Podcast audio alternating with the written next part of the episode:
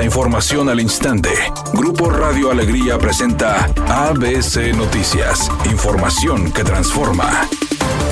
El desmonte en el río Santa Catarina provocó la pérdida de privilegios ambientales para contrarrestar efectos del cambio climático, como las olas de calor y la contaminación atmosférica, además de afectación directa a la fauna. La situación es irrefutable, así lo expresó el biólogo regiomontano Antonio Hernández Ramírez, quien, en entrevista para ABC Noticias, proporcionó una explicación técnica de la afectación en la zona, comenzando por la pérdida del privilegio de mitigación de altas temperaturas, luego de la remoción de vegetación. Esto teniendo en cuenta que en el presente verano, en Nuevo León se han registrado olas de calor, cuyos valores máximos alcanzan los 45 grados centígrados, y que por esta causa, de acuerdo a la Secretaría de Salud Federal, en la entidad han muerto más de 80 personas. Agregó que otro privilegio ambiental que se perdió en los puntos circundantes a la zona del desmonte es la retención adecuada de concentraciones contaminantes en la atmósfera, al considerar que en lo que va del año se han registrado ocho alertas ambientales y que expertos en la salud apuntan incremento de consultas por enfermedades respiratorias en la comunidad.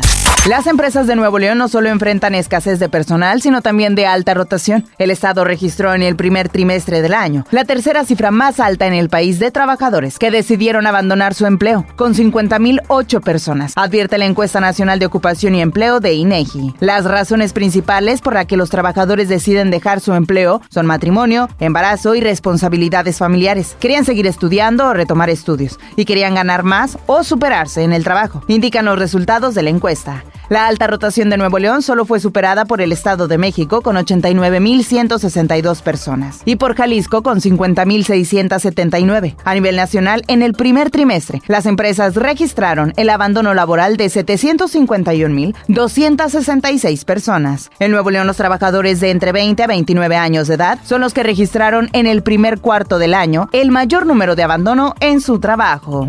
La Comisión Reguladora de Energía y la Procuraduría Federal del Consumidor hicieron un llamado a los consumidores de gasolinas y diésel para que denuncien a los establecimientos que abusen con el precio de los combustibles o que les vendan litros incompletos. Advirtieron que se aplicarán fuertes sanciones y multas a los gasolineros abusivos. Incluso mencionaron que no solo movilizarán bombas despachadoras, sino que podría haber cancelación de concesiones en casos graves. Explicaron que el precio de los combustibles en México registra modificaciones todos los días debido a la tarifa del petróleo, el tipo de cambio del dólar y el margen de utilidad de los vendedores, pero eso no implica que se cometan abusos que dañen la economía de los consumidores. La CRE y la Profeco dijeron que para este fin de semana el precio oficial de los combustibles a nivel nacional es para la Magna de 22 pesos con 14 centavos, la Premium 24 con 34 centavos y el diésel 23 pesos con 86 centavos por litro.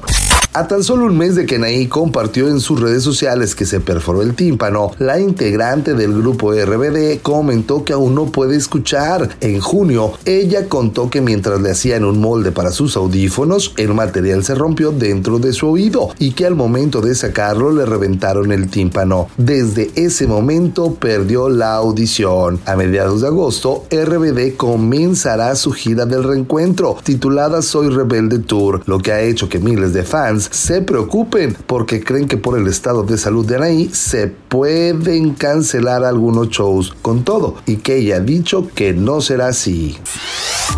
ABC Noticias, información que transforma.